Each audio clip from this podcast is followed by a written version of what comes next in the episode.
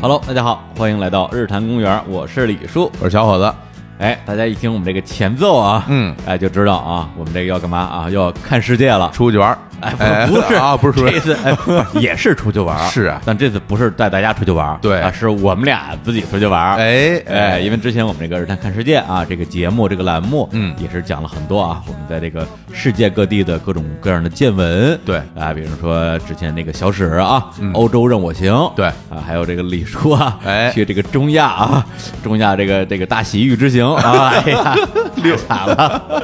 哎哎嗯啊，也有很多听众说，哎呦，咱们中华大地是地大物博，就是啊也有很多值得我们去啊聊一聊的地儿，中国装不下你 了啊！对啊，而且你一一聊国外啊，你们就眉飞色舞；嗯一聊国内啊，你就打地图炮。你看，这 这这怎么回事儿？哎，嗯后来我们想了想，的确不行。是这次我们再聊一聊啊，我们在这个咱们国内嗯看世界的一段经历。文化之旅，哎，正经文化之旅是的啊哎，前段时间呢啊，我们也是这个受邀啊，嗯参加了一次这个文化之旅。对，这名字叫“环形中国”哎一听就很有文化。然后这个“环”字儿啊，它不是那个啊，这个环法的“环”啊， 哎是环宇的“环”。环宇的环啊，哎那这次出行呢，其实我们的起点哎是从杭州出发，是哎从杭州一路到了黄山，嗯从黄山到景德镇，哎从景德镇到南昌，哎呦最后结束在湖南长沙，这么长的对一段、啊，这么一段旅程哎我，都但是不由知于道有啊，是我们不知道是因 为我们俩其实由于这个时间原因啊啊我们只参加了中间两站的旅程，是一个是在景德镇，嗯啊，一个是在南昌，嗯对，其他几个我们很遗憾啊，没有没有参加到，是非但常遗憾。但是在景德镇和南昌，我们也参观了很厉害的景点儿啊，哎比如在景德镇，我们先去了中国陶瓷博物馆，嗯哎，然后我们又参观了这个御窑厂，嗯哎呦，原来都是皇帝啊烧这个御窑的地方啊，对是，官窑，还去了这个黄窑景区真，棒，对跟博物馆结婚，哎， 这这是可以说是 吧？ 可以说可以用这种梗是吧？可以说我早就想说了。 是吧？然后回回头呢，我们又到了这个南昌，哎南昌我们参观了这个江西省博，我哎们观看了有这这博物个馆海昏侯国，哎呦展览，哎跟呀海文侯结婚，真是哎呀，这然后最后还没登上了这个啊滕王阁，哎，特别好，这电梯特别稳，跟王博士结 婚，我一定要跟大家分享一会儿 啊，王博的故事，王博的故事非常精彩，太逗了。哎， 哎，那所以这趟呢，我们应该说啊，一路这个吃喝玩乐，嗯而且这个是这个自驾出游，哎是啊哎，这个过程中还是非常的欢声笑语 的，哎那可不嘛，对你而就且坐着我开 车呀，真是 啊。我们整个这一趟啊，而且据说是好像一共二十多辆车吧，对，包括我们参加的这些媒体方面的，对包括我们啊，哎媒体大号啊，是对，还有我们这个组织 方，哎啊，包括还有车队的组织方，哎对，有好多人，基本有二十多辆车，哎呦人数基本得有八十人往上了。哎呦嗯天哪！而且这个跟我们同行的有很多的都是这个自媒体的这个大号啊，对，大 V，如雷贯耳，哎，比如说有这个这个铲屎官，哎啊，这个什么拜官野祭，这都是历史方面的行家哎里手，嗯没错儿啊，还有一个就我个人很喜欢的一个微信公号嗯叫“山河小岁月哦，李叔，李叔 嗨，李叔是喜欢李”，叔，是一大姑娘，然后因为我我一看我们这群嗯群里边一看就看看大家头像啊都有谁，一看有一人名字叫李 叔，我说哎呦，这不是正名了吗？真是啊然后一问“山河小岁月”的主笔嗯啊，让大家在一路上也是相洽甚欢，是聊历史啊，哎聊文化， 这老李叔在边上听着，李李叔在边 上说， 就是那个李叔说啊，我我这个李叔听着，那是哎啊，这这人家确实是专业的，对嗯所以那话怎么说啊？日常看世界，哎是吧？外行看热闹，哦内行看门道。这不是说有点文化有点 难吗？有点太难了是哎吧？， 所以咱们就给大家分享一点啊，这个热闹，哎对，因为这门道的事儿吧，哎，以后有机会还得找专家来讲。是的，就分享一下我们一路上的见闻和收获，是学到了不少知识，见到了不少我之前没有见到的东西。哎哎行，那我们这个从哪儿开始？我们就从头说，哎嗯哎，我们这个按照我们的时间线性啊，我们这次公路片儿是怎么拍的啊？还真是啊然后我们一路见到什么东西，跟大家分享一下。嗯，其实当天我跟李叔，我们两个，哎呀，怎么觉得是那个李 叔？哎当天我跟李叔，我们两个人呢，其实是直接到了黄山，嗯哎，到到了黄山先住下之后呢，第二天我们跟着车队啊，一起开着车就开往景德镇了。嗯是，当时到黄山的时候，我也说好，啊、对这个啊，是吧？长江长城，嗯黄山黄河，来齐了。这终于来齐了，哎，我哎，我还我还真是，我之前真的没有来过黄山，是吧？而且呢，之前听说啊，这个某个节目里提到，嗯，黄山的特产黄山烧饼特别好吃哦我当时还想，我说我到了黄山我得尝尝啊，哎结果没吃着，哎 呀，特别遗到那儿。憾太晚了，嗯太晚了，第二天呢也没有吃到这个当地的有特色早饭，哎有点遗憾，就因为我们出行是比较早的，是对，但是也没关系，我们就开着车啊，我哎让人家说这车怎么开啊，我自己还开开了一会儿，开了一会儿啊，挺舒服的啊。我们一路上就来到了景德镇，嗯中国瓷都景德镇。哎，李叔之前去过景德镇吗？我没去过，你也没去哦过，嗯对，而且之前我一直特别想去，因为我有朋友在那个景德镇那边，就是上大学，哦是学这个陶艺专业的，哇，厉对害了，，然后呢，他就在那边，就是一开始是自己烧陶，嗯呃，烧瓷器，嗯后来又去做陶瓷修复什么之类的工作，哇然后就一直让我去景德镇找他玩儿，嗯对，结果一直到今年啊，前段时间我们终于去了，他已经离开景德镇了，嗯最后也没见着，特别遗有憾，有点遗憾，是啊。那个我之前呢也是没来过景德镇的，其实也是一直很想来，但是说实话。就我跟李叔，我们两个人吧，对陶瓷它那些工艺啊，包括各种分类啊，这种讲究，真的不是很了解。嗯，是很不了解， 对对对，真的是很不了解。对，然后我们到了这个景德镇，先去了这个陶瓷博物馆，嗯，就看里边各种陶瓷啊，这个晶莹剔透啊，是啊，这叫什么？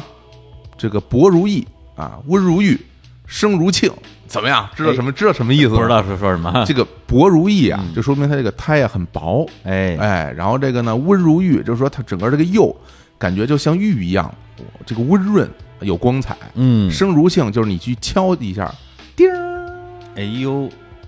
哎，怎么样？你看我还还由由由近及远，叮儿， 渐弱，渐弱，渐弱，哎呦，对，哎，就说明这个这瓷器烧的好啊但是我觉得我们在这儿就不给大家就是班门弄斧了，因为哎实在是真是不懂。是，但是呢，我觉得这次学到了好多关于这个瓷器的知识，嗯，我想跟大家分享一下。是，当然我们听众里边肯定有专业的啊，大拿，我们听众好多专家，但是我对跟有什么错误您就给我指正。是，哎包括我们这次去景德镇呢，也有一个朋友，也是我嗯们的听众，本来说要见一面，最后因为时间太紧张也没见着。嗯，他后来还专门给我们寄了几个他自己做的那个瓷器哦，对对自对己烧的特别喜欢好。对，给我记得是一个陶器，嗯，然后很古朴，然后因为那个内外是没有挂釉的，嗯然后整个样子也很好看。我现在摆在家里边，是？吧？对，对，还给了青年老师一个 秦岩老师有釉，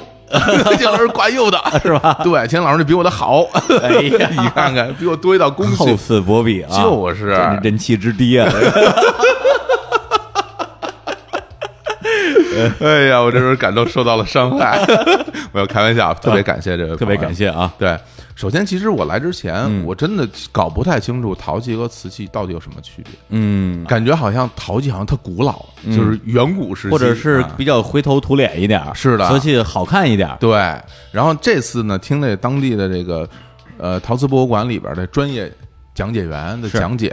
我真终于搞明白了这个陶器和瓷器是有什么不一样啊。嗯，这首先说这个陶器的这个烧制的温度，嗯大概在八百度左右，哦，但是瓷器呢要在一千三百度才可以，温度不一这样。温度首先不一样。另外呢，这原料不一样。说这陶器的这个胎料，也就是说我们最初的那个拉胚拉胚，整个制成那个样子，土那个土本身用的是普通的粘土，嗯，但是这个瓷器用的是瓷土，这个瓷土就有讲究了。怎么说？这个瓷土它又叫高岭土，哎呦哎，高高岭之之花，花哎，石原里美，这而且就是那两个字 儿，就是那个，哎，高岭之花， 哎，这高岭土是哪儿来呢？是石原里美从日本啊，别胡说啊！这个高岭土啊，最早啊就发现在江西景德镇哦，高岭村啊哎呦，由此命名高岭土。嗯啊，它这个这个原料呢，这个烧瓷才可以，所以是这个原料是不一样的。另外呢，这个烧完之后吧，这个坚硬程度，这个陶器呢就比较的质地疏松啊，嗯但那个瓷器呢就比较硬，对对对，而且有一最大的区别，嗯我听说现在分辨陶器和瓷器的最大的分别就是，我接下来要说这个，嗯就是所谓的吸水率。吸水率是什么？吸水率是什么概念呢？就是嗯陶器烧成之后，它的吸水率会比较高，因为它质地没有那么紧密，它上面好多气孔，哦啊，水就会吸进去。就是你倒把水倒进去之后，发现水变少了，它会有一定是的这意思吧？可能我觉得肉眼很难以难以辨别，但是你要是检测的话，肯定哦是有区别应该的。是这意思。但瓷器外边，因为它这个又有釉啊，而且本身的质地又比较的紧密，嗯，所以瓷器的吸水率是比较低的。是对，所以现在就根据这个吸水率来分别哪个是陶器，哪个是瓷器，啊，不是看长相，不是看长相。对你灰头土脸的也有可能是瓷器， 对我们可能看不出来，现嗯在可能大家这个审美也不太一样了啊，有的时候把这个东西做的反正也灰头土脸，没准人家也是瓷器， 是啊哎我们还是给人一一定 的名分。 所以这块儿我觉得学到了第一个知识啊，哎就是很有意思。嗯，但是我们去参观那个官窑的时候，我觉得更有趣。嗯，就是官窑这个事儿，我之前也搞不懂。嗯我我不知道这官窑到底是怎么回事。是我原来还以为啊，这官窑是怎么回事儿？是一个那种啊进贡啊，我这边儿啊烧的好，我就进贡给朝廷嗯了，给皇上。原来不都是嘛，各地进贡东西是吗？啊？我一直以为官窑就相当于什么呀？嗯，相当于这个国企，国企就。是官方开的也这个这个这个窑，嗯就叫官窑你你说的是对的，啊啊！你说吗是对的啊，那那不就对了吗？最后发现它真是这么回事儿。哎啊，这官窑现在就是指啊这种皇家、朝廷、宫廷烧造瓷器的窑厂，嗯它是由这个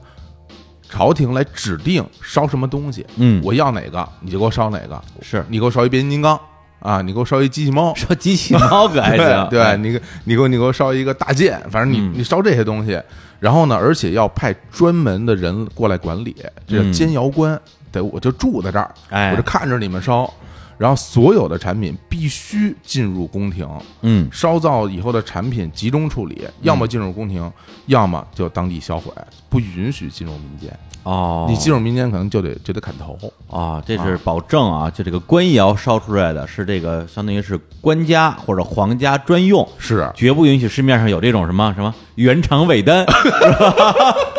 官窑原厂尾单流出，我天，是吧？ 这东西听起来很有用，淘宝有卖的是吧？杀头，杀头杀头之罪，对，不许，不允许，所以这次学到了。哎而且我们到了 到了官窑以后，其实它有那个遗址嘛，嗯我们就去看，而且它还做了那种微缩景观的那种沙盘，是，它就把整个官窑的这个大的布局，嗯。给做出来了，这这还挺有意思的。是，嗯原来也不知道这到底在哪儿烧啊，官窑长什么样儿。结果后来发现它其实是一个算是三进的院子，嗯一个大的院子。然后呢，最外边一一套是拉坯用的，就是哎制制整个的那个模具啊，就在那儿先弄土，然后揉揉搓搓。嗯后来我们也体 验了，我吧，我们也揉揉搓搓。哎哎，在外边是干这个的。中间再往里进一个，就是就是烧窑的窑窑洞了，窑厂、嗯在那儿烧。最后的一部分是住的地方，嗯就是这些工匠，包括这个监窑官，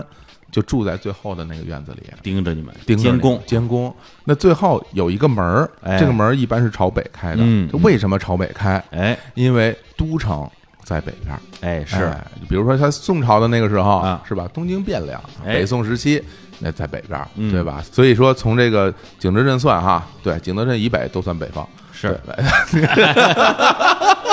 要开第一炮了，这个，哎 呀对，这还挺好玩儿。嗯那后来我跟李叔，我们俩就在里边转嘛，转转转就发现有一片那个叫，我就感觉叫什么，嗯这个陶瓷墓地，哦，陶对对对对吧？？我们称之为陶瓷墓地，因为里边就埋了好多好多摔碎的那个碎片碎片那些瓷器。嗯，然后就人家就是讲解员跟我们说，这为什么要要摔？嗯为什么要摔？就说这个烧的不好的瑕疵品不能出去啊，那就对对就地销毁，嗯就埋在里面了。是，然后说烧的特别好的东西，嗯可能也得就地销毁，哎也这个当场就埋进去了啊。然后我说这为什么烧的好的也要对啊埋进去？我就问我说我这烧的好的为什么也要埋啊？人家说说你你这次烧这么好，嗯你下次要烧不了这么好。你人皇上说，哎，这不错，我就要这个。 下次还烧一模一样的，你烧不出来了，砍头，或者是一模一样给我来一百个，来一百个 ，这就完了，嗯这就完了，是吧？这个也是为了自己的性命，这就是这个考虑品控问题，品控问题对，这就是叫良品率。嗯对，今天其实大家其实做手机啊，什么都是一样的原理，是良品率是特别重要的。是你两百零不行，那有单位现在欠人好多钱，是吧？ 那资金链断了也做不出来，卖一什么电脑是吧？后来也不成，对吧？哎无，法量产，你看看这个非常重要。这就不可以，嗯哎对。但是后来据说到了明朝那个时期啊，就大量的官窑烧造的残次品就不打碎了嗯啊。然后到了清朝时候就更明显了，不仅不打碎，嗯，那些残次品就拿出去卖，哎呦，就上市流通了，然后就觉得就是在在民间也能买到这些东西，可嗯能那个时候就比较开放，或者说他们也是说会考虑别别这么费钱了，这东西也挺贵的，是吧？嗯是也挽回一定的经济损失，对，就是这个市场经济对。啊，改革开放了，哎，而且 而且那个时候，就是很多时候是在这官窑厂里把这胚做好了，然后到了民窑的那个窑里再去烧，这种交互也会有，代工外包啊，也会有。 我天，你这是开刀吧？不是，这不是我就说呀，嗯这思路不是完全一模一样的吗？是是是 是，对，由此呢，就整个当地的这个制瓷业嗯就这么繁荣起来了。因为原来其实没有什么交流，是后来呢，由于可以到了这个民窑里边去做，所以整个的民窑的水平也提升了。嗯对，而且那时候据说啊，嗯就是比如说那个瓷上画着龙的那些东西，哎在在民间可能都能买得到。真的吗？嗯，按理说，就是在中国的这个历朝历代啊，民间用龙的东西，印象啊，可能是不行的对，可能是不行的，对啊，没想到也有你说的这个这个阶段，对，所以可能到了一定的时期以后，就相对就开放了，而且或者是某些时期 吧，天高皇帝远，你也看不 见。我在家里偷偷的摆着是吧？来人我就收起来，没事嗯是嗯我拿出来把玩把玩是吧？摸一摸，这个包包浆是吧？ 在身上蹭一蹭什么的。哎呀，嗯真恶心。哎对，所以在这里几个地方，我们我们觉得还真是学到了不少知识。 是，你要这么说，我觉得你还真是这个中间啊没少学习，那可不啊，对，就有文化，这个底蕴啊就是不一样。这些知识从何而来？哎都是从这些细节哎说不下去了， 还是挺好玩的。对我呢，可能还是这个比较比较视觉系，哦，对，路上呢主要还是在拿眼睛看，哦看那些这个瓷器啊，嗯哎，这个好看啊，嗯那个好玩啊，留下都是这些印象。特别是那个陶瓷博物馆，嗯因为它本身呢，它这个景德镇应该是从这个宋朝开始啊，就是这个重要的这个瓷器产地，是宋元明清，嗯所以它这里边介绍的无论是历史还是展品，就是这些朝代，一直到民国时期啊，那个叫珠山八友，哎，哎，就贯穿了这么多的一个朝代，嗯然后里边呢有一些这个瓷器给我印象特别深刻，因为以前说实话对瓷器的印象，或者对古代瓷器的印象，嗯，就觉得不外乎是这些杯子呀、盘子呀、哎瓶子，就这些东西啊，是鸡缸杯是吧？哎，鸡缸杯是吧？买完喝茶，哎呀。一亿多 是吧？哎，就那哥们儿对，啊，结果呢，发现一些这个制作特别精美的一些瓷器，嗯，比如里边有一个叫做啊这个三彩鸭形香薰，哎，我这东西我特别有印象，是吧对，这个当时我们在这一开始在陶瓷博物馆里看到了这个东西，嗯但它其实是碎片拼的，嗯等于碎片摔完了以后，然后又给拼起来。哟，真看不出来，对，，然后呢，后来我们到了那御窑厂，还有一个，哎，又发现一个，嗯然后也是碎片拼起来的，嗯然后我们就问啊，说，哎，我们当时在那个这个陶瓷博物馆说，这这玩意儿少啊，嗯没有，然后你们这儿怎么也有呢？对 啊，然后这个这个育窑厂的那个讲解小姐姐特别得意说，啊他们那个也是我给他 们的。你以为我们这儿我们这儿一共有三个，哎一共有三个，嗯他那儿有一个，啊我这儿有一个，啊对吧？而且我这儿这比他那好，哎呦好在哪儿？你自己看啊，我这鸭里边有鸭 舌头，鸭舌 后来一看，真有鸭舌头哦啊，真的就是有一小黑黑的小鸭舌头也粘在里边儿哦然后说你其实这个东西烧的特别好，嗯不是瑕疵品，为什么摔碎了啊就是我刚才说那原因，做的太好了，做太好了哦啊！哎呀人家说这那做那么好，那鸭舌头，万一以后皇帝说我想吃鸭舌头 啊，我金金武湖北那给我来一百根鸭舌，鸭舌头、鸭脖子是吧？ 你你就烧不出来，烧不出来那怎么办呢？所以对这是等于就摔碎了。对，后来从那个我们说的那个嗯嗯陶瓷坟墓里边刨出来，从一堆碎片里边儿粘起把它来拼，我这拼图啊可拼图。哇但是其实摔的，我发现其实摔的不是特别碎，啊，嗯没有一千片儿，也也就 也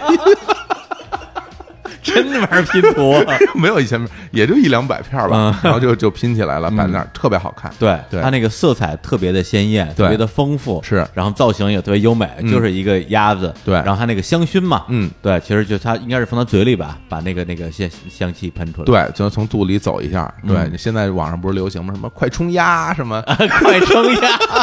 你买这个快熏鸭 放，在家里说快熏鸭，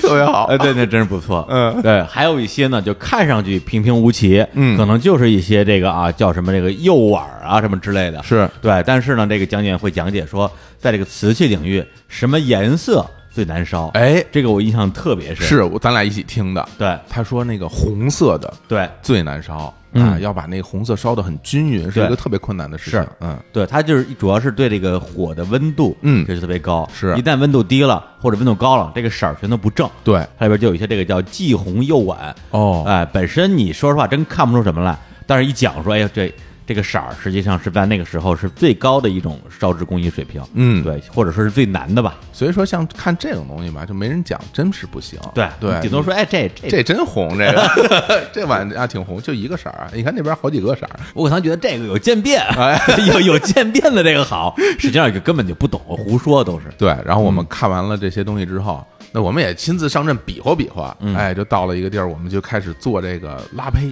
啊，对，那个东西说实话我也没弄清楚到底是陶器还是瓷器啊。是反正呢去之前说实话也不知道那个地方到底是什么场景。嗯去了之后发现呢是有一个有点像那个石磨一样的那个磨盘的东西，或者是像那个黑胶唱片的那个唱机一样，一直在转的一个小磨盘。 对然后呢上面放着一块儿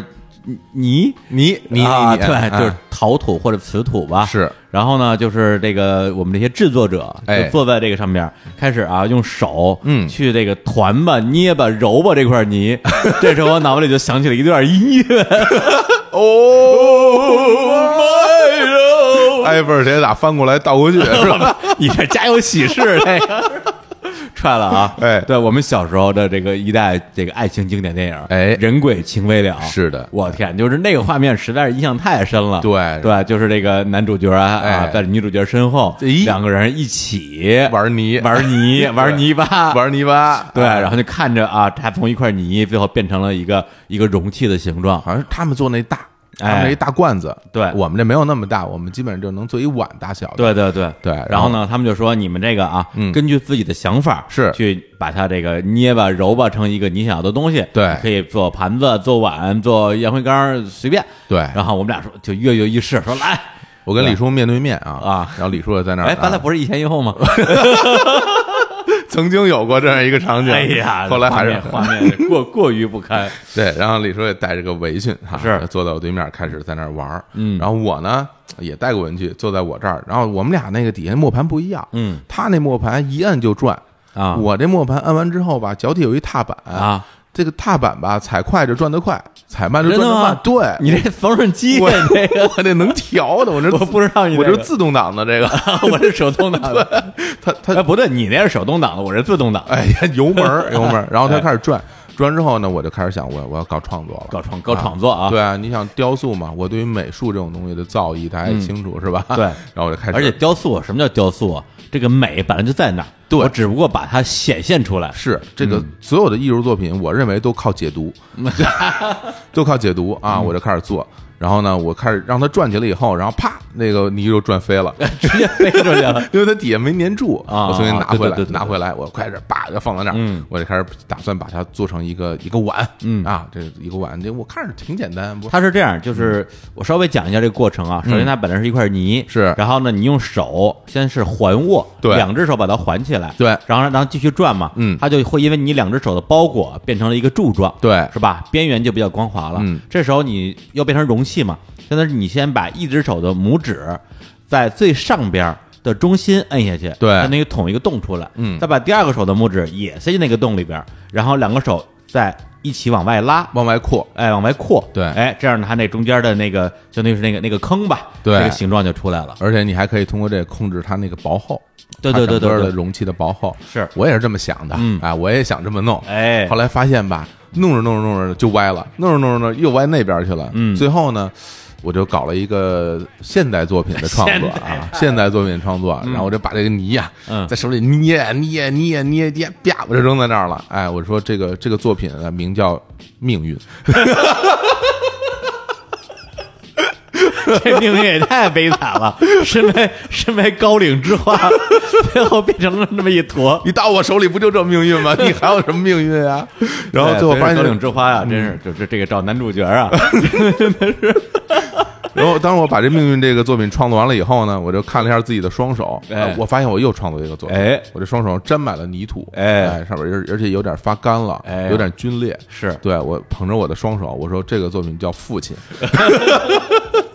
哎呀， 瞎扯啊，真的真是不会。后来只好请当地的工作人员帮忙啊，嗯对帮我做了一个。是但是我等我那边都帮完忙了，我发现李叔那儿还做呢，哎，我真是做的就有有点有点来感觉了。就喜欢上了，啊对，就特别别有意思，而且我一开始是哎，先捏了一个，比如说一个一个盘子出来，嗯觉得哎这不错，嗯，不行，再来一遍，哎整个就把它又捏成一团泥，哎然后命又运做一遍哎，嗯然后说哎这也不错，然后就就是反复了三四回吧，嗯对，就是感觉就这事儿，哥们儿手拿板钻，哎对，就是想捏什么捏什么，是，但是等到最后我说哎你玩差不多了啊，大家都已经收工了，准准备撤了，嗯我那我也最后。啊，甭管是什么啊，出了一个作品啊，今天就就大功告成。是，后来发现一问题，哎，那个那玩意儿不叫什么磨盘吧？磨啊，盘，那玩意儿在转的时候吧，你看这东西说，哎呦，真棒！ 嗯，一停下来，发现我这什么玩意儿 啊，都是歪的，全是歪的，对啊都歪不呲咧，中间都裂缝 了。 感觉那个周围那两边都跟告松的大下巴似的， 又挺肥吧，然后也不完全对称，就哎，是也也别告疯了，就啊跟跟我也差不多吧。哎，我这不是好没好意思说你， 然后后来我说，哎呦，这不行，这个嗯就转起来还行，就只能动着看，对一一停下来就不行。后来对啊，我也找那个老师过来 说说您您您您还是您给我来一个吧哦，你。最后也是找老师弄 老。师老师做的，哎，我都外边溜达，我以为你自己做还挺我好是。不不不是那是那个我那要是按照我那东西做，它只能也是个现代的 一现代的艺术作品。命运二代命，运二，命运二二。最后最后，我们把我嗯们这作品做完之后，哎，下边写个小纸条，写上我们的名字，对说他们会把把它烧成真正的成品，嗯回头再寄给我们。是啊，现在还没收到啊，但是是特别期待自己亲手，哎，不是老师给做的，哎，自但是己亲手定制的，啊亲手定制的，这属属于官窑。 官窑，我要什么？我跟他说我要一那个，哎对对对对 他就给我捏一那个，是是是，真是，我觉得这真是看不看功夫啊，就嗯看人家一上手就看得出来。是那老师弄的，把手往那一放，特别听话，揉揉揉就就做对成他想要的包样子了。嗯括他把这个东西捏好之后，你想想他那底儿跟那磨盘还粘着呢，对他两手真的就跟就跟就觉得像抱一个婴儿一样，嗯啊轻轻一拖，喷儿，对那东西就起来然后了，底下还特平整。对啊，真是有功夫，有功夫真是啊这爱一行干一行，我对们这个真是外行。动手能力真是不行，是对。结果呢，我们俩马上被逼着又动了一次手，嗯，去这个绘画，二楼上了二楼绘画，我一看就颓了。哎，画盘子啊、对，大家都知道这个我这绘画水平简直就别提了。苦手。我们这个在场的好像有一些其他的同行的，呃，有一些绘画功底的，非常好多人厉害画的是正经不错，特别好啊嗯对我们俩说，那没办法啊，就什么什么水平，咱就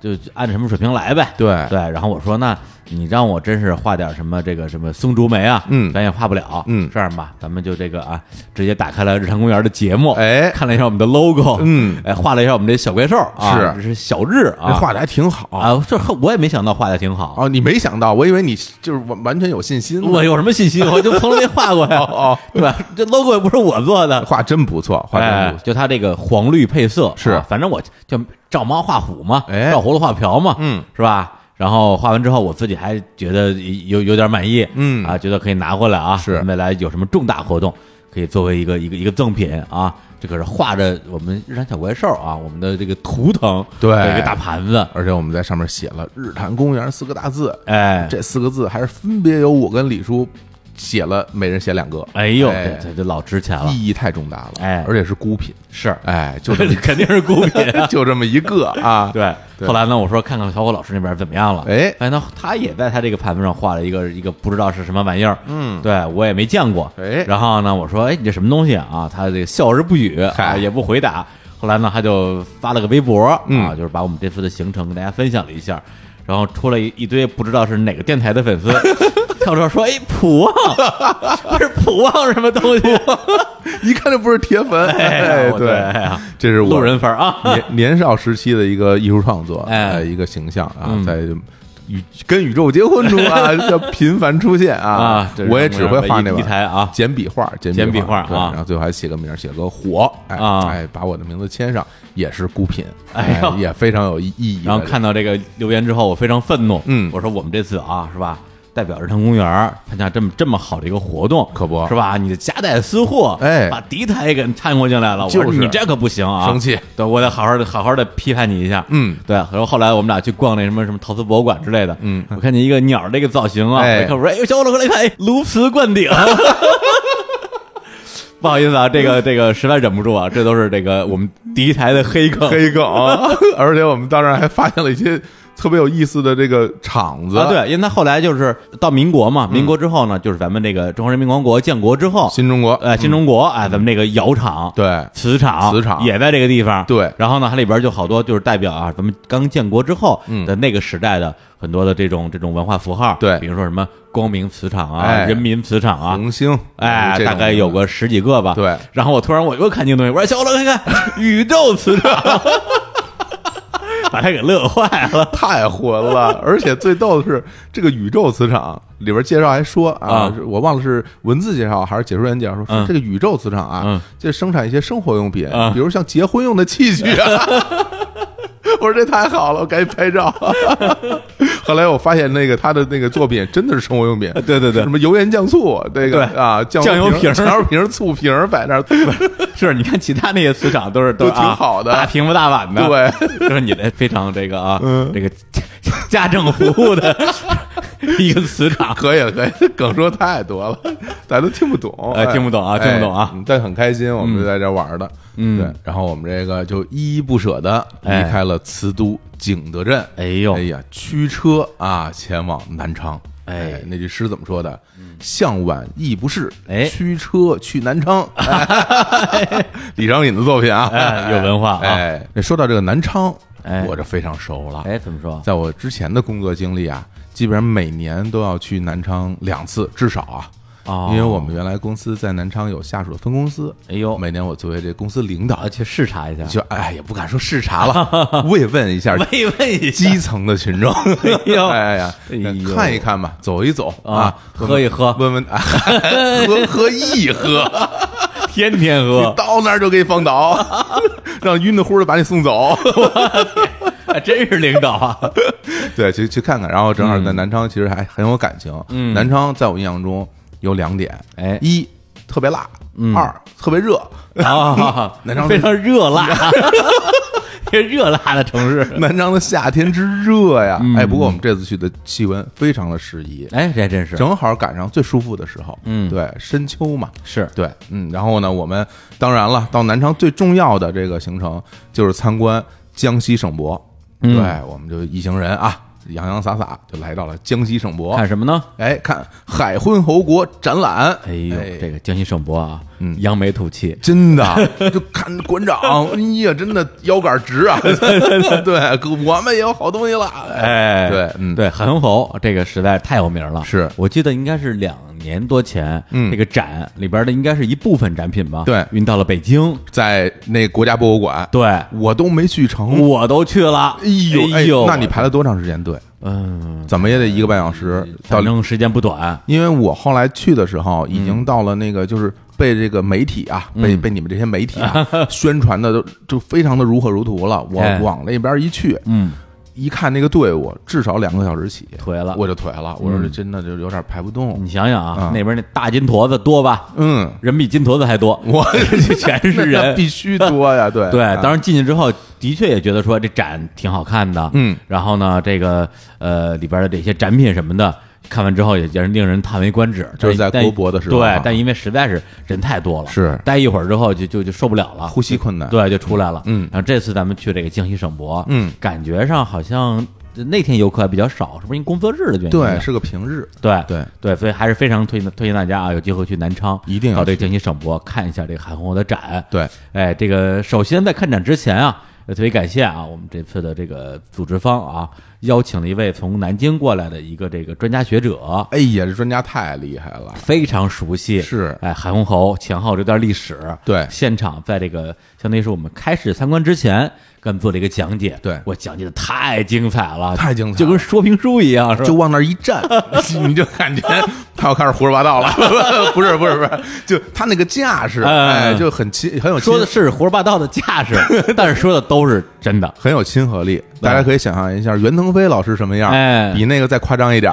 哎，就就那么个架势。对，非常的精彩，是而且特别逗的呢，就是说呢，他一边讲解，一边跟我们互动，对那怎么互动呢？呃考我们，是对，动不动就说，哎，那谁谁后来生了儿子，嗯，你知道是谁吗？哎哎，那是那谁谁谁，他后来哎，他遇到一个遇到了一个大臣，那大臣叫什么你知道吗？呃嗯对啊，不停的考我们，说实话，他的你都别说答案了，我问题都听不懂，的确根本不是他说什么。是但是我们这个团 呢，是个是个历史大悲团。 然后就铲屎官跟山河小策月，嗯那那两个大 V 一左一右，还没都出场呢，哎，对，两个人纷纷抢答，对对，甚至后来开始纠错了，嗯然后我那们这那老师觉得，哎，这不错啊，这个你们这团还有点文化，有点文化啊一看这中国历史考不住吧，我讲讲外国历史， 这能不能问住你们？开哎玩笑，就是气氛特别的好。对气氛特别热烈啊，嗯嗯对，然后听完之后，哎，我们也对这个海昏侯其人其历史有了一定了解，嗯再逛这个展，感觉果然不一样。带着招儿去了，那哎是，所以呢，这次我们来讲这个海昏侯的墓之前，哎哎，咱们也是这个顺序，是先讲讲啊，这海昏侯啊是个人啊，嗯海昏侯其人，的确嗯哎，上完历史之后，我们再讲这个参观展的部分。是哎，海昏侯啊，叫刘贺啊，哎这个祝贺的贺，西汉人士哎，哎西汉的第九位皇帝，是的啊。但是你要讲海昏侯呢，不能光讲他，嗯啊，你还得从根儿上开始刨哦我们讲这个汉高祖刘邦啊，哦，从汉高祖说呀， 对，这这就说不完了啊。我以为从这夏商周断代工 程啊，不是，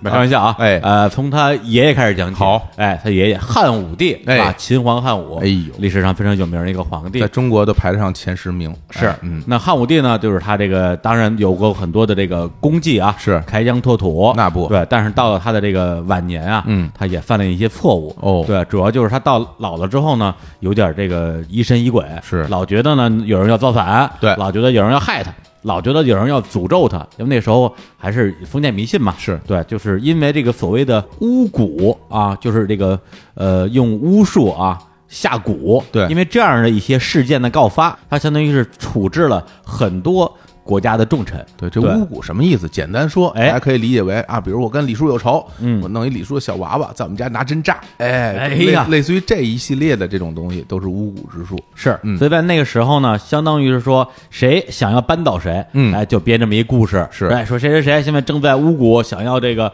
诅咒这个汉武帝的健康，的确，对，汉武帝呢对这个事儿尤其的零容忍，嗯对，一听说之后都有点那种不管真假，办了再说，就是对，也就是说，当时在这个朝政里边啊，有三大家族哦嗯都是这个国之重器，一个是公孙家，哎呃，一个是魏家，哎你魏家什么人啊？哎卫青，卫青哎啊，嗯对，以及这个卫子夫是当时当时的皇后，也是当时汉武帝。呃，最宠爱的这样的一个自己的这个夫人吧，对哎，还有这个霍家，这个霍家，嗯这就太有名了，是这个霍去病，太厉害了，哎不但能打仗，还能治病。哎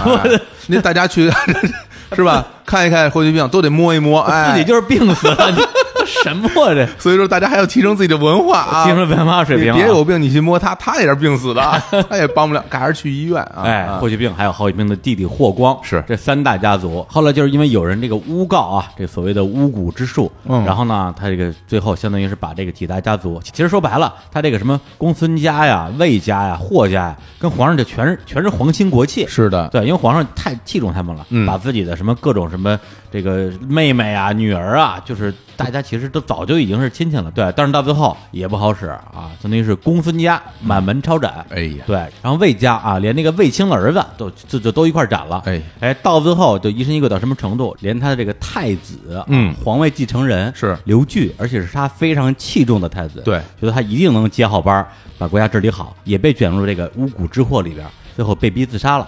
对吧？然后这个事情相当于是让这个整个的这个朝廷吧受到特别大打击。的确，然后呢，他又过了一些年，呃，就是糊涂糊涂的，就突然就明白了，就想通了，说啊，人总归是要死的，哎啊，他也不再去寻求什么长生之术了哦然后也知道自己的确是因为疑神疑鬼犯了很多错误，嗯，然后呢，甚至下了一个罪己诏。对，就是承认自己的错误。哦这个在皇帝这个历朝历代里边是非常少见的。嗯，但但这个时候想明白了，也来不及了，的确啊因为没没人接班了，杀光了都。呃哎，皇子还有几个、嗯啊，但是呢，一个一个的都不像样，不成器。嗯最后他实在是没办法，他当时有一个很小的一个儿子啊，嗯这个只有八岁哦哎、提前指定。让他登基了啊哦，叫刘福陵。但是这个汉武帝去世之前呢，他就说：“哎，我立这么小的儿子当皇帝，以后啊，这会不会重演啊？在这个汉初的时候，相当于是皇太后专权论政这样的事儿。”就是他就说我得找一个啊辅佐我这个小皇帝的这样一个大臣。对选来选去啊，选中了霍去病的弟弟霍光，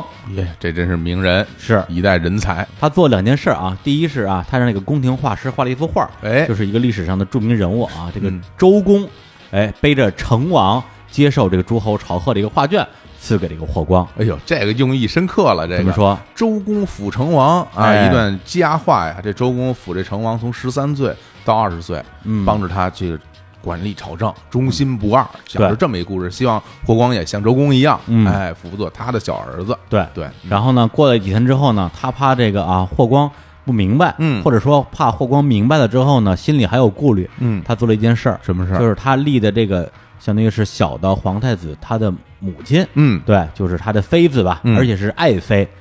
随便找个理由把爱妃杀了。哇，对，因为他这怕就怕断绝后患了。对啊，因为你哎想想，如果他死了之后，相当于是一个一个皇太后，嗯还有一个这个顾命大臣，嗯这两个人最后谁赢谁输还不一定，干脆这个汉武帝啊，就是直接绝这个后患，这是个狠人。狠人，一位狠人，嗯然后最后那霍光说行，那我来接这个班儿，嗯，然后他死了之后呢，应该说啊，这个霍光在他辅佐这个啊汉昭帝这个过程之中，呃，表现呃没有什么大的问题，很好首先，他第一的确比较擅长治理国家，是而且跟皇上呢也保持了一种呃比较平衡的关系吧。嗯，对。但是这个汉昭帝呢命不长啊，到二十岁的时候就去世了。是去了世之后，马上就又没有皇帝了，嗯而且汉昭帝死了之后没有子嗣，也就是你只能从这些从这些王爷呀有血缘关系里面选一个人出来。那这个时候呢，霍光考虑的问题就比较复杂了。嗯说实话，他不能选一个年纪太大、能力太强的，是，对，因为选这人上了之后，自己很可能这个落不了什么好下场就。嗯得玩完。对，所以呢，他最后选来选去，选中一个人，这个人谁呢？嗯谁？就是这个海昏侯。改浑侯。哎呀，就是刘贺。刘贺。啊，那这个刘贺是谁啊？首先，刘贺他是汉武帝的孙子，那他奶奶啊是谁呢？他奶奶可就有名哎了，呀，哎著名的这李夫人。大美人有一句话怎么说？哎倾国倾城，哎，就是从他这儿来的。是对这个故事啊，就是这个，首先有一个人叫李延年啊，是这个能歌善舞啊，嗯作词填曲，就名字不好 记啊，不好念啊，李延年，哎，老说不清楚啊，嗯哎，但是是这个非常有才华，是对，是一个文艺青年。对然后呢，跟那个汉武帝啊关系搞得挺好。嗯然后呢，就有一次在这个席间啊表演自己的歌舞，哎就边唱边跳，来一段民谣 啊，然后。 对，然后他就唱了这样一首诗，嗯啊，北方有佳人，哎，绝世而独立。你看一顾倾人城，再顾倾人国。哎呀，哎，这四句话大家应该都听过，是后边其实还有两句，嗯宁不知倾城与倾国，佳人难再得。嗯，什么意思？前面四句就不解释了，最后两句意思就是说，倾覆城池，倾覆国家，谁不知道倾国倾城的祸患？嗯但是佳人难再得呀，哎呀倾国倾城值了。哎呀，爱江山更爱美哎，人，对，啊然后汉武帝一听这歌，我天，这写的太好了，太好了在那世界上有这样的人吗？就是然后李延年说有啊，我妹妹啊。然后汉武帝就把哎，那你把你妹妹叫过来，就是一看果然很美，嗯对，然后就就真的就沉迷女色，然后就跟这个李夫人啊、两个人生了一个儿子叫刘伯，嗯是而呢就把他封到了啊，应该是山东那边、嗯一个叫昌邑的地方，就是昌邑王，就是这个海昏侯刘贺的父亲，对啊，然后这个刘伯呢死的也很早，好像就是汉代的那一代的这个无论是皇上啊、王爷啊，长寿的不多。这个刘伯死了之后呢，就把这个昌邑王的王位啊，相当于是这个传给了自己的儿子刘贺，世袭了啊嗯对，因为那个时候的这个汉朝啊，它相当于是郡县制和王侯制并行的这么一个状态。是对这个郡啊，跟王基本上是平级的，嗯，县跟这个侯基本上是平级的。对对，然后这个刘贺其人呢，是个什么人呢？其实就是一个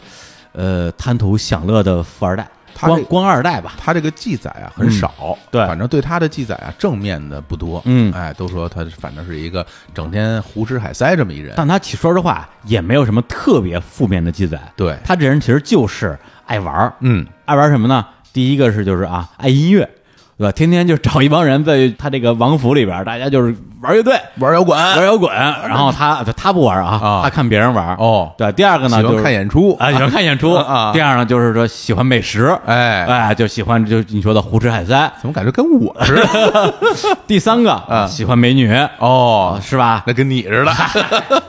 哎，第四个，嗯喜欢飙车， 哦，对哎呀，因那为这是标准的富二代， 标准的官二代 真加是富二代。哎，，嗯对他，因为他当时有一个记载啊，就是他那时候特别喜欢就是骑快马啊对他作为一个说实话，作为一个王啊，嗯按理说应该是行为比较这个端庄一点，嗯不应该到处乱跑。是就是他呢就就就就喜欢飙车，哦天天骑着马到处乱跑，呵然后一天跑两百里。我天，对，，然后他呢身边呢有两个这个就是高级官员啊，一个叫王吉，一个叫公随，属于那种就是敢直言，嗯啊，就提意见的。其中有一个就跟他说：“我听说这古时候这个部队行军啊，嗯这一天只能走三十里，哪怕这黄道吉日也就走五十里，嗯，你这一天两百里，嗯不是你不行啊，你得爱惜自己的身体。”那刘贺怎么说？刘贺就说：“哎，你说的对，嗯呃，我给你，你是一个，你是一个好大臣，哎我我赐你点儿啊，这个金银财宝，嗯啊，我该干嘛干嘛，嗨，你回家玩儿去吧。对，所以就说啊，就是他不是那种说昏庸无道，啊谁提意见我弄死谁，嗯而是那种你们说的都对，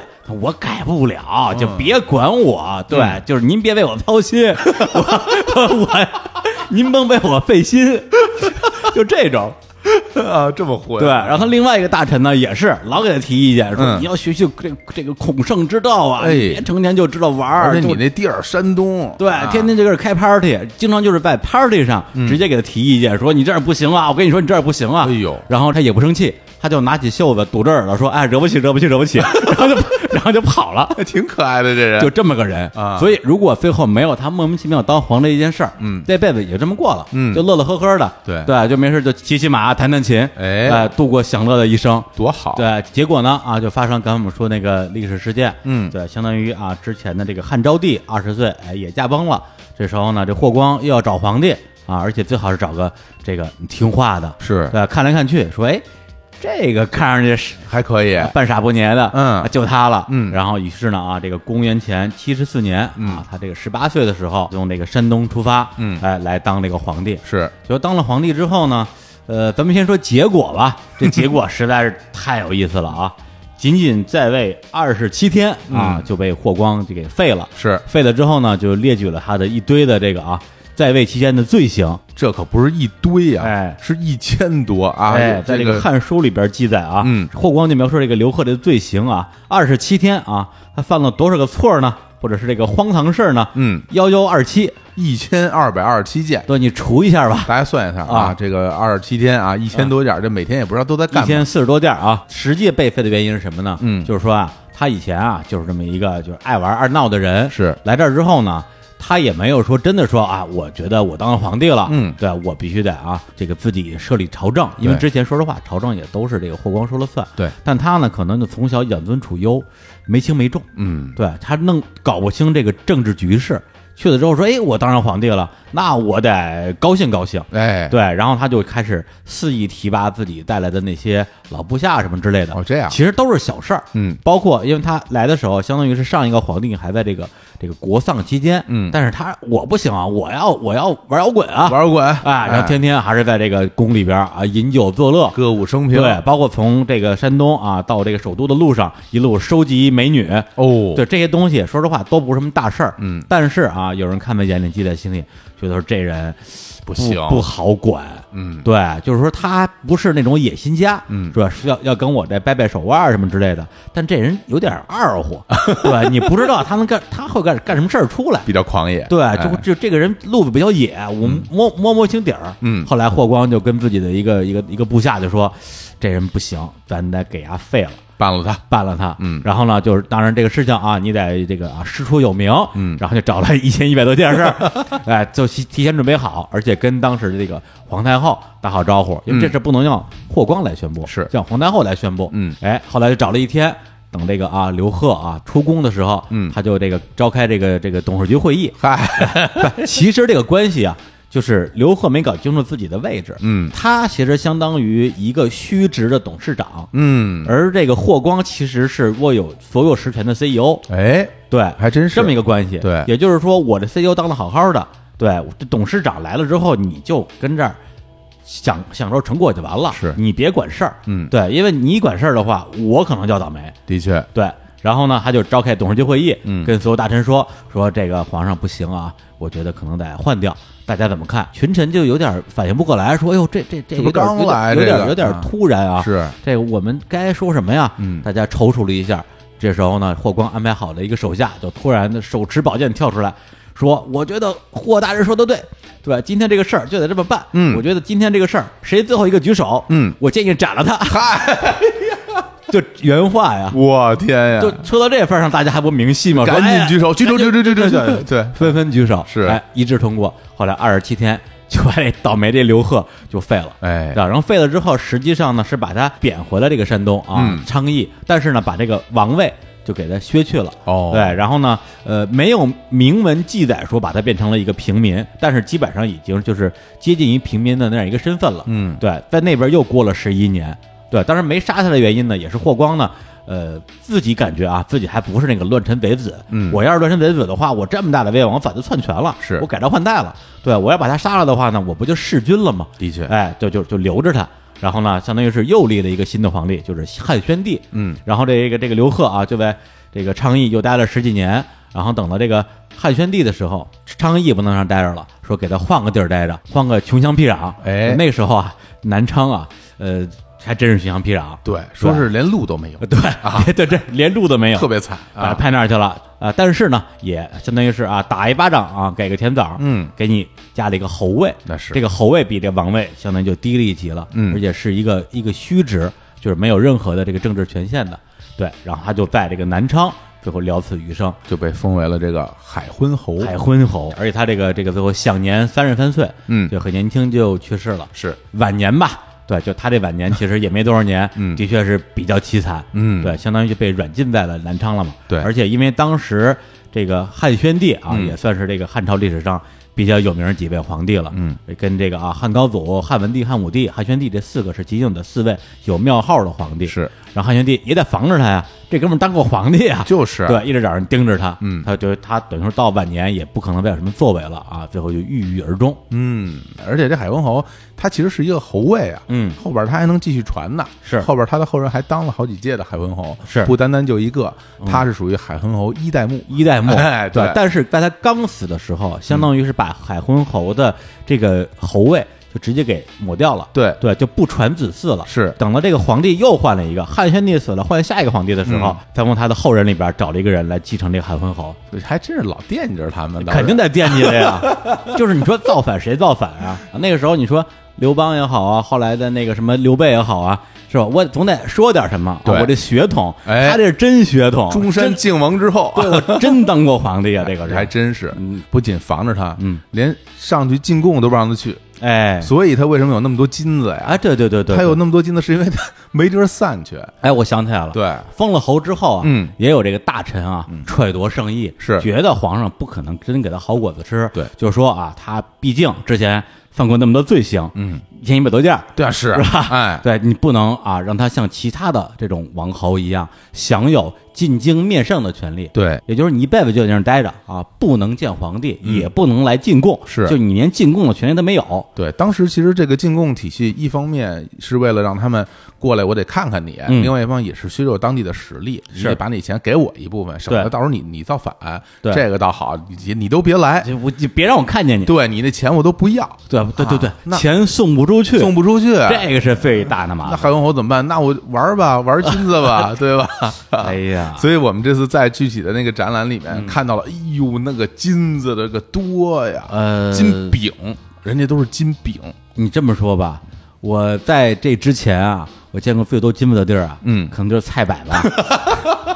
菜百都没这么多金子，跟你说，绝对没 有。菜买的金子都是什么金银首饰，一个小戒指，一个小对耳钉，对人家那都是一大块儿金饼、饼，马蹄金那么大个儿马蹄那么大的金我子，见过没有？这说了半天文化东西，一提到金子，俩人眼睛都放光 啊！不我天是，它里边的确有很多特别有文化的一些这个墓葬品啊，是什么车呀、马呀、编钟啊，嗯但是一般人进去之后，第一反应就是被金子闪花眼，对，那太亮了，这这太哇，没见过那么多。然后对除了金子以外，那个什么铜钱儿，铜钱儿二十多 吨。二十多吨，二十多吨铜钱儿，铜钱儿都已经不是钱了，对我们家铜钱儿是按按斤腰，我们这哇我们家按吨腰，就是真是有钱花不出去也，对也送不出去，最后就全都埋在地底了。其实我其实还真的，如果回到当年，我也想替他分担一点儿 啊，我帮他花一花，拿走一些。那你跟他交朋友， 哎呀，不敢，你试试， 我身上一千多件儿，回头没人敢替他花这个钱，真是而且对他他这嗯最后交不到朋友了，没人敢跟他做朋友。对，所以每天只能在家里自己玩摇滚了。对对对，对，所以那个我们去参观整个这个海昏国的这个出土文物啊，其实有真的非常多值得一讲的。但是呢，我觉得其实，在大家之前看，比如电视直播，到后来网上这些资料，包括您自己亲自去看，都能看到好多这种文物。我们也不是专家，我们现在就不给大家具体一件一件讲到底有什么文物了。但是除了里边那些珍贵的文物，那些大金子以外，嗯，有几个重大发现，在这个海昏侯的这个发掘过程中，我觉得这个特别有必要跟大家来分享一下。是第一个啊，在那里面发现了什么？发现了虫草，啊冬虫夏草，冬虫夏夏草，哦，就是在这个海昏侯的这个墓里面有一个漆盒，嗯漆盒打开里边有一盒冬虫夏草，对对对，哇！然后那个，但是在我们国内啊，关于这个虫草的文字记载，嗯最早可以追溯到唐朝。嗯唐朝有本书叫《越王药诊》，里边记载这个虫草可以治肺病啊。然后呢，但是再往前倒，嗯在东晋的时候也有一些记载，嗯记载说在某某某山上有冰蚕，嗯，有人推断啊，说那个冰蚕就是虫草，但是这没有得哦到印证。所以说，如果真的说是虫草的话，那就是唐朝这个应该是文献为准。嗯，嗯，但是我们会知道，这个考古上文献记录是一方面，实物发现是非常重要的实锤。你光有这个文献没有实物是不能起这决定作用的。对，但是在这里面发现了虫草，这意味着什么？这意味着我们国家的人。这个用这个虫草吃这个虫草的历史向前推了一千多年，一千多一年，千多年，你想想，嗯唐朝那个时候啊，公元六百多年、九百多年那个时候，啊嗯这个是公元前啊，是，这一千多年以前就有虫草了，哎呦哎，重大的这个考古历史发现，重大发现。然后第二个发现一个做酒的东西，哎，是一个青铜的蒸馏器。嗯，哎，就是大家都知道，以前我们中国人这个酿酒都是酿造酒，嗯不是蒸馏酒。这个酿造酒就是在常温下自然发酵，是，蒸馏酒需要有蒸馏器，蒸馏上去再凝结下来，得到我们现在所谓的我们现在喝的中国的白酒都是蒸馏酒。蒸馏酒，对哦，但是在此之前，最早最早的蒸馏器出土是在元代的时候。嗯嗯，嗯对，，那这个蒸馏器的发现，又把蒸馏器的历史向前推了将近一千年。哎呀，那个时候，你看元朝一千两百多年嘛，这个是吧？有将近一嗯千年。对，但是它没有确凿的证据表示这个蒸馏器一定是做酒的啊。嗯但是它这个结构功能一看就是蒸馏器，有可能是嗯炼丹或者怎么样，不不清楚。对对，对对，因为毕竟里里边没有剩几口酒，大家可以喝一喝。是，对，然后第三个重大发现啊，叫做他在这个墓墓地里边发现了一个绳子，嗯，这个绳子呢两边有绳结，中间穿的是什么？铜钱，五铢钱，哦五对铢对钱，对对对，想起来你了，看到好多钱啊，对，就是在那堆钱边上有一个穿起来，完整的，对完整的，对这个一串钱穿起来两边绳结，这说明什么？这这嗯这是完整的一串吗？是，这一串儿，然后我们这考古人员就开始去清扫、嗯清点，最后发现是一千颗，啊，正好一嗯千个一，千颗。嗯，这一千颗说明什么问题？嗯中国其实有一句古话叫做“千文一贯”，哎，这一贯是一千颗，嗯，但是在此之前，“千文一贯”这个文献记载嗯，最早最早出现在宋朝，哦，但是随着这个海昏侯墓中发现了这个“千文一贯”，嗯这个“千文一贯”这个概念又向前推了一千年。嗯，嗯对，，这这都是实打实的呀，是是是完全是真的是很有震撼力的发现。对，对，然后除此以外，除了它这些文物嗯有价值以外，还有发现了很多竹简。嗯，这个竹简在我们刚进去的时候，我们那个老师不是说嘛，嗯这竹简其实是里边最重要最重要的文物。是是是，对，因为竹简上有很多文字记载，有对很多文献记载，而且在这竹简里发现了特别特别有价值的东嗯西，就是《论语》 《论语》我们现在知道《论语》，其实一般是从古论、鲁论总结出来的《论语》，但其实《论语有》还有一部，但是已经失传了一千八百多年，嗯，那个叫做《齐论》。齐国的齐是吧对，但是在海昏侯的这个竹简中啊发现了《齐论》的指导篇，我天，这个东西一千八百多年没有见到过对，了。之前的《论语》是没有指导篇的，对，之前《论语》少一少一轮子，就是哎呀，《 论语》还是《论语》， 这什么玩意儿的？对，发现了这个《论语》嗯这个指导篇是齐论的，整哦个这个齐论应该可能是完整，现在还不清楚，因为整个的具体竹简的部分没有展出，可能还在清理中。嗯是但是这个消息已经公布出来了，对所以这个真的是一个非常非常非常重要的发现。对，对，除此以外还有一个很有意思的事儿，就是在里边发现两个镜子啊，嗯，就是那个铜镜，对，对，铜镜上呢就就画了人，就画了一些人形，嗯然后大家就看这这是谁呀、这画的都是谁呀、嗯然后底下有字，上面写着孔子、哦，孔子的爸妈、 颜回、哎，子 路，哎，啊呦 这哎，这个这些镜子上有这些人的画像，嗯，那这个也是现在发现最早有孔子以及这些人的画像的镜子了。嗯，但是那帮人肯定也没见过孔子见过肯定是没见过，啊，但是差着多少年呢？我觉得啊，嗯他们那时候画的应该会更像吧，嗯，至少像他们那朝代的人吧，是 吧？对对 是吧？啊有可能是吧对，但是孔子具体长什么样，大家也可以通过这个来推测一下。嗯，嗯对，所以这里边的这些重大的考古发现，还是真的非常有价值的。嗯对，不单单是我们去看一些大金块儿，对我我们刚开玩笑说看大金块儿多开心，但这些东西，真真开心 又不真是开心又不是你的，啊你开 心。对，所以这看个着就开心。海昏侯国的这个这个墓的这个发掘，真是有非常非常大的考古意义。对，而且插一句啊，这个墓是哪年挖出来的？哎，二零一一年。二零一年，对，这天应该是这个最近几年间啊，中国最大的一次历史考古发现。我记着我有印象，在电视里看直播，嗯直播这个考古方面的这个挖掘有两次，嗯一次是在我国南海发现了一个船，嗯，那个船现场打捞，里边好多瓷器。是对，那个时候是那叫是不是南海沉船，就是那个故宫博物院派人过去专门清理，嗯这是第一次。第二次就是海昏侯的现场，对，而且这个事儿最开始说是这个有这个盗墓贼啊，是去这个盗墓，结果呢被村民举报了，然后考古队就去了，是去的时候一看，我天，这是什么啊？哇对，因为在中国这个这是考古历史上，嗯汉墓，嗯，保存完好的非常少，嗯你有多少个朝代了，早就被盗墓盗的差不多了，对而且一个这么有钱的汉墓，嗯这空前绝后了空，前绝后。对，啊大家听我跟李叔讲这么多，好像我们亲眼去发掘了一样。哎我们是没发掘，没有没有但是我们给我们上课的人，他可亲眼发掘了。哎，给我们讲课的人就是当时海昏侯考古队挖掘队的队长，是给我们上了一堂课。我哎的天呀，真是这花钱都请不到。是是是是？吧？花那些金坨子都请 不到，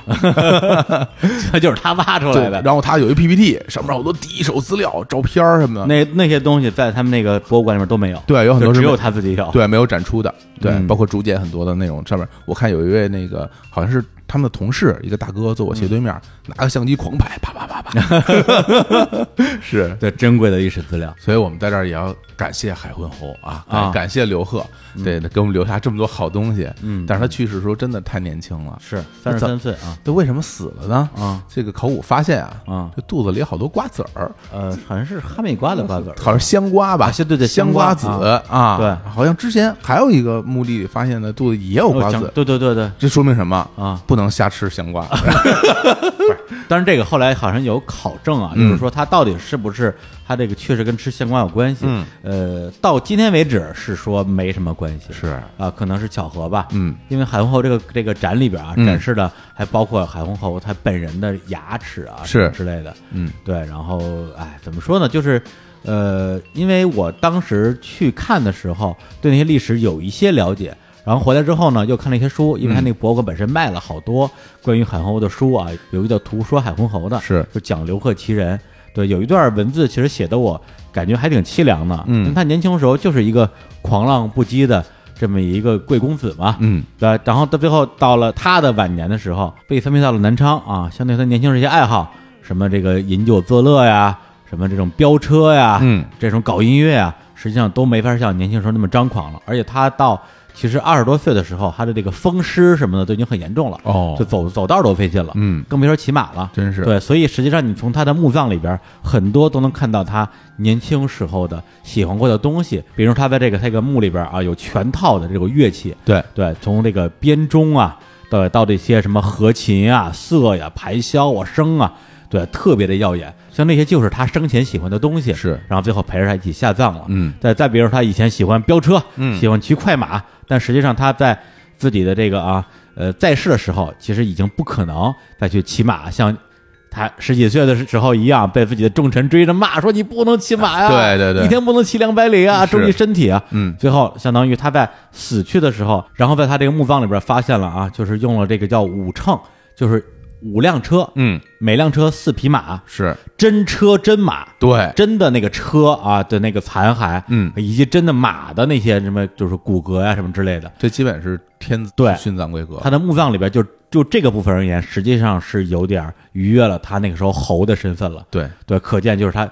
当年啊、这么喜欢这个东西，最后陪着他下葬了。嗯，对，因为他年轻的时候呢，就是喜欢玩这些就是比较热闹的东西对啊，就是开 party、玩摇滚、飙车。做游戏，哎，做游戏，嗯然后他那帮大臣啊，他老师啊，天天跟他说读《论语》啊，你要这个治国平天下呀、不听。等到他三十多岁的时候，其实还真是天天在家读《论语》，嗯写大字，嗯开始修身养性，把他年轻时候不愿意做的事儿，他重新捡起来，嗯所以才发现了后来《论语》的竹简，竹简，哎对，以及投壶。投壶虽然听上去像是一玩的东西，但实际上投壶其实这个时候在这个古代的上流社会啊，是一个比较高雅的运动，是非常高雅，对，对，它有点像类似于比如射箭什么之类的，就是修身养性。嗯对，因为比如说像这个司马光本身对这个投壶的评价就特别高，说这个投壶可以治心，可以修身，可以为国，可以观人。对啊，就拔到这么高的高度了，也就是说，他最后玩这个投壶呢，就是他自己啊，就是找到平静的这样一个方式。是所以我就后来，呃，在重读这个历史的时候，我再回想了一下当时在那个韩红侯的墓这个墓展里边看到这个投壶，嗯，就想想他这个晚景凄凉啊，嗯，而且当时他从昌邑带到首都陪他当皇帝那帮二百多人，嗯，就全被杀了，嗯对，然后唯一两个活下来就是当时追着他跑，嗯，给他是给他觐见那两个大臣，哦最后对那两个人因为口碑太好了，没杀他们俩，但是最后其实也是把他们去罚做苦力了。哦，对，就去搬砖去了。哎呀对，他身边等于说是一个能说话的人都没有了，然后天天一个人寂寞的就在南昌自己的海红侯的这样一个侯府里边儿就玩投壶。嗯，对，就觉得哎，这个这个历史啊，哎，这感觉历史的尘埃啊，对对对对我们站在那儿，感觉就是看古论今，嗯，而且呢，就是它这个地方不单单是它的墓地所在，嗯，也是整个海昏侯国的遗址所在的地方，对对对对。那现在呢，国家正在去开发这个海昏侯国的一个遗址的公园儿，哎，对对对，对，然后过几年就会建成了，嗯等到时候咱们再去一趟，哎呀。哎，南昌啊，对，本来说实话，以前去南昌，我觉得可玩东西没有那么多。嗯，有了海红楼这个这个展之后，就就想就想还想再 去。那句话怎么说？啊南昌，我还会再回 来的。好，那我们这个依依不舍的啊，嗯啊离开了这个海昏侯国所哎在地南昌，驱车登古原啊。我们继续啊，嗯开着车又来到了下一个目的地，其实还在南昌，其实特别近啊，其实是走着去的啊，特别近特别啊近，就到了滕王阁。哎呦，滕王阁这可有名了啊！滕王阁我可太熟了哎，来，你看背个滕王阁序，啊， 被滕王阁这 不是去熟吗？这也背不出来，这哪儿背得出来？但滕 王阁滕王阁序的故事我可太熟了。哎，这个滕王阁，我就这么说吧，啊，滕王阁重建过多少次，我就去过多少次哎呦，啊。当然不是在重建那年去我的，我就是说呀， 重建时候那时候可没 您，那可没我，但是没有有王勃啊。有王勃，这个王勃必须要是王勃的故事啊，王勃和滕王阁之间的这一段佳话。啊嗯哎呦王勃大家都清楚啊啊，我唐朝著名的诗人，没错人称神童啊，哎王勃、王子安，嗯就被誉为初唐四杰之一啊。是这个王勃和这个滕王阁到底是怎么个故事呢？这个高宗时期啊，洪州都督啊，严都督啊，嗯这个他在这就是等于就是现在在这个滕王阁这地儿啊，严严都督大人啊严大人啊，重修这个滕王阁，正好赶上王勃呀到这个交趾，嗯找他爸，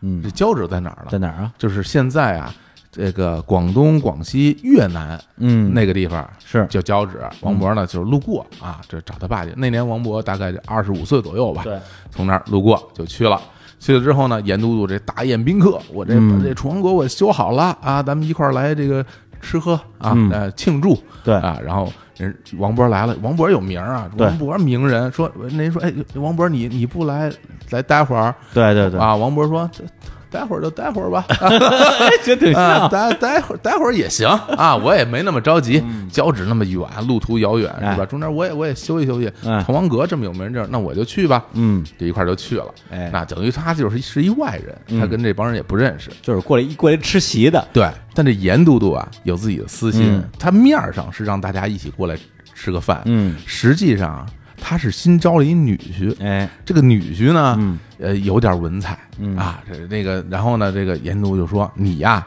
在家先写一篇文章嗯赞美这个滕王阁的啊。哎回头呢，到宴席之上，嗯我我这个摔杯为号，我就 说啊，大家哎，今天咱们来挺高兴，啊是吧？我们这文人文人风骨，当场写大文。家对个诗，哎，赞美这滕王阁啊哎，然后那个你拿事先写好的，啪啪啪一念，人一看可以，啊，不是假装是现场写的就，假装嘛。对、哎你，你你有面子，我有面子，咱这事儿办成了，多开心！哎那女的说啊，没问题，我回家写去。傻女 婿，这这二傻子呀，这有点黏，有点黏。然后到了当天啊， 大家在一起，这一切按照他的计划就开始开始办了啊嗯哎。这最后这严冬说：“哎，我有一个建议啊，我们这不如在这儿这个当场作文啊，我们的命题作文就写这滕王阁有多美，嗯哎大家都写，嗯，人家当地的都知道，人家都明白怎么回事儿，说啊，这个写啊好，哎呀，我们这个写吭哧吭哧写半天写不出来，嗯，人家知道你不是要让你的女婿是吧？那傻女婿哎让他写一 个嘛。那王波一听，嗯哟，又写文儿，哎你你可撞我枪口上 了啊！写文儿，我可王勃，你知道是谁吗？王啊，勃初唐四杰，初唐四杰九岁啊，王勃九岁誉为神童，为什么誉为神童为什么啊呀？王勃九岁读《汉书》，哎，然后后来写了十卷的叫《指瑕》，给《汉书》挑毛啊，病就，指出瑕指疵，出瑕疵写，了十句，写十卷啊， 这一十卷单行本儿啊，我告诉你。这一文艺批评 家，这是西方批评家说：“你让我给你写，我给你写，我靠，写不死你了！”我当场对呀，挥毫泼墨啊，啊滕王阁序一气呵成，哦，这就是滕王阁序，滕王阁序就嗯这么写出来的，这么写出来的，当场啊，写完了以后，然后拿出一看，这这研读说：“哎呀，这年轻人不懂事啊，哥写东西写。”哎呦，写真不错， 写真挺好的。然后这王勃特美啊，怎么样？看我情商怎么样？ 情商之王，情商之王。然后名不虚传，这个这傻女的东西也没拿出来啊就这直接没拿出来啊没拿出来，那这丢人现眼。傻女说：“哎呦，我给我写的不好。”王勃这东西一下名满天下然后啊嗯然后大家伙后来那个还夸王勃呢，说这王勃这人啊，怎么说呢？叫做《新唐书》说王嗯勃性子如是，可夸也。这就是大家就说，哎，这虽然他这没情商比较低，嗯但是他他就这样，他这样哎呀可以可以夸，可以夸， 有才华可以啊夸，对，就是一个狂生，就是一个狂生，就这么个故事。这王波真是啊，令人窒息的九级情商 啊，情商之王哎啊呀， 情商之王王勃， 情商之王勃，对，哎不是平平无奇古天乐， 情商之王王勃，对，所以你说这严都督也是这个倒霉催的，对你说你非找他来这么他一是谁你还不知一个道？狂生是吧对？不过那职业砸场子，写的是真的太好对对了，对《滕王阁序》千古嗯佳对，文，所以这个故事啊，本身是一个在当大家真的是有点哭笑不得的故事，是对，但是莫名其妙啊，产生了这样一个千古名篇。对其实到今天，滕王阁说白了，这早就没了，嗯，就是改建了无数次了，是最后一次的修建是一九八九年一吧九？八几年，对对对，嗯。对，早就已经不是当年王勃写那个滕王阁了，而且加高了，加高了原来没有那么高，现在有那么高了，电梯也装上了，电梯也装上了，哎这个堪比这个啊名古无 城，是吧？结实结实，这这是我知道两个有电梯的古 城，钢筋水泥的钢丛筋林，水泥的啊，嗯，对，所以在这个到这个滕王阁的路上啊我就跟李叔说，我说滕王阁啊真的非常值得一看，哎，对，最值得一看的嗯老滕王阁电 梯，一定要坐一定要坐一一定要定要坐一下。对对对李叔当时什么东西 电梯，然后我们俩去了以后直奔电梯啊，对对一摁往上，我咵上去，哎呦，李叔说电梯好， 滚，对，其他队员都是从下往上爬，是我们是坐电梯坐到顶儿，从上往下爬的。哎呀，所以这个这个滕王阁啊，就说白了，你知道这些故事再逛，别有一番风味。特别逗啊，非常开心，所以我每次都会想起这些故事。嗯对然后但其实，在上面看的景色还是挺漂亮的。嗯你站在高处看整个的城市，看整个的长江，对对，那种景色还是很宜人的。是，所以小侯老师做一个啊滕王阁爱好者，哎，啊，去了二十多趟太 多次， 不是你是你真是爱好者呀？谁可能是爱好者？ 是因为我每次去，然后当地的同事都会带着我去啊是吧人说：“哎，说你没去过滕王阁吧？走吧，我不是，你说去过不就完了吗我？还没来及说就已经拉倒了。”哎呀，江江西人民过过过于热情，是，而且有的时候我们一起去的同事也不单单就是老是那几个人啊我有人没去过去，过别人没去过你，得我就陪着陪着去一块儿去呗啊，带他们特坐电梯，特别熟，特给他们讲故事，那真是 太好，这为个啥他讲那么熟呢？推荐大家都去看一看啊啊！上面还有那个严都督招待宾客那幅画啊，呢。对对对，不是，你不光有画儿，嗯而且它里边还有那个大型的那个那个手办啊，是人偶，就哎整个这个宴席里边所有的人，对包括那严都督，嗯严都督那傻女婿，哎还有那些宾客，是还有王勃，嗯佐藤那真的是雄姿英发啊特，别手拿帅纸笔，嗯脸上表情就写着不 屑，让我写写就行， 就就这个表 情，我们我我们依依不舍依依的，不舍，哎呦，对，离开了，离开了滕。王嗯阁，本来就是我们这个旅程啊，其他的我们这个同行是啊，这些这个好朋友大家都去了啊，下一站对，先奔赴宜春，哎然后从宜春再奔赴长沙，啊，看那个湖南省博，湖南哦是吧省博，其实特特别想去，特别想去哎呦，错过啊太遗憾了。真是说到这儿呢，就不得不感谢一下啊，我们整个活动的一个组织方，是或者说这个主办方，嗯就是咱们这个环形中国啊，这个环宇的环，哎，环形中国呢是别克啊打造了一个文化体验之旅，是它每年呢会围绕不同的主题探索中国的传统文化，同时每年呢会携手国家地理啊打造同名的一个系列的纪录片儿，对今年已经是第五季了，嗯，呃，这别克啊，这个哎，咱们这个车能说吗？这个。呃，本来是想说 的，其实这特别逗，这个这个事儿就有点意思，呃对，到那之后呢，因为我本身是自驾嘛，嗯对，然后呢开的是这个别克的这个君越，君越，哎。哎，然后呢后来小侯老师啊一路真是开了挺长时间的，啊，那有有个三百公里，哦，我天，那那挺远的。嗯然后说开完之后，我们就跟那个主办方说说，哎，这开的不错，是等会儿我们节目里我们好好说说这车。哎他说哎，不用不用不用。是啊，我对们特别惊讶。对，说就是说车干嘛呢？就是大家好好玩儿，嗯把旅途中看到这些文化跟大家分享分享就行了，嗯。然后我们就惊了，说：“哎呦，第一次遇到这样的 对客户啊，就是就对这个这个就对自己的品牌露出没有要求。 啊而且很大的问题是我挺想说的，对，后来小伙老师想半天说：“那我们是不是也可以说？ 对，就没没有不让说吧？对人说也也可以说，也可以说， 就是这么真弄得这我样很尴尬。这这个样一个画面是，既然人家说别说，那我们就不说了。啊，真不说了但是这车队我必须要说说啊在整个车队的这个过行进过程中，啊有非常专业的这个车队的引导团队。啊，这挺逗的这一块儿我其实之前没想过这些这些内容啊嗯就是一个团队该如何指挥，指挥车队哪个是头车，哪个是尾车，大家如何根据这个指引，他们手里都有那个呃无线电的电话，你说调啊嗯度这个对事儿调度这个事儿哦啊，这让我特别长见啊，识，因为我全程没有概念，没有概念啊这事儿跟我没关系啊，对，因为我是在开车嘛，因为对对对我车有自己的编号，它首先是每个车都有编号。然后头车、尾车有固定的车，中间还有巡逻车，嗯啊是这么着，就比哇如说头车带着大家开，然后呢，所有的车队跟着头车走，然后每遇到一个红绿灯，都要报一下哪些车过了红绿灯，哪些车没过红绿灯，嗯，他们来控制整个车队的行进。如果后面没过的落下了，前面车会等，嗯整个让保持这个队伍统一的往前走，是中中间这个巡逻车来回来回看，